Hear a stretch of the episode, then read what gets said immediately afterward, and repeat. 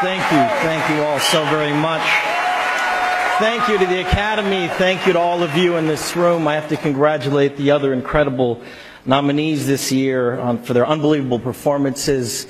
Uh, the Revenant was a product of the tireless efforts of an unbelievable cast and crew I, I got to work alongside.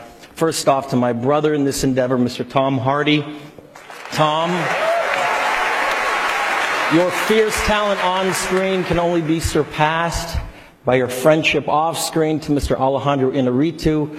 As the history of cinema unfolds, you have forged your way into history these past two years. What an unbelievable talent you are. Thank you to you and Chivo for, for creating a transcendent cinematic experience for all of us. Thank you to everybody at Fox and New Regency, in particular Arnon Milchan. You were the champion of this endeavor.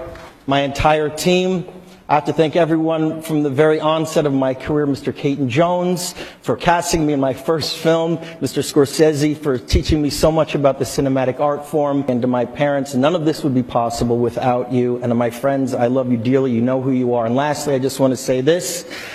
Making The Revenant was about man's relationship to the natural world, a world that we collectively felt in 2015 as the hottest year in recorded history. Our production needed to move to the southern tip of this planet just to be able to find snow. Climate change is real. It is happening right now.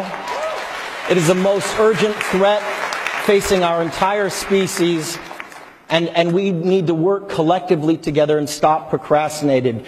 procrastinating. We need to support leaders around the world who, who, do not speak for the big polluters or the big corporations, but who speak for all of humanity, for the indigenous people of the world, for the billions and billions of underprivileged people who will be most affected by this, for our children's children, and for those people out there whose voices have been drowned out by the politics of greed. I thank you all for this amazing award tonight.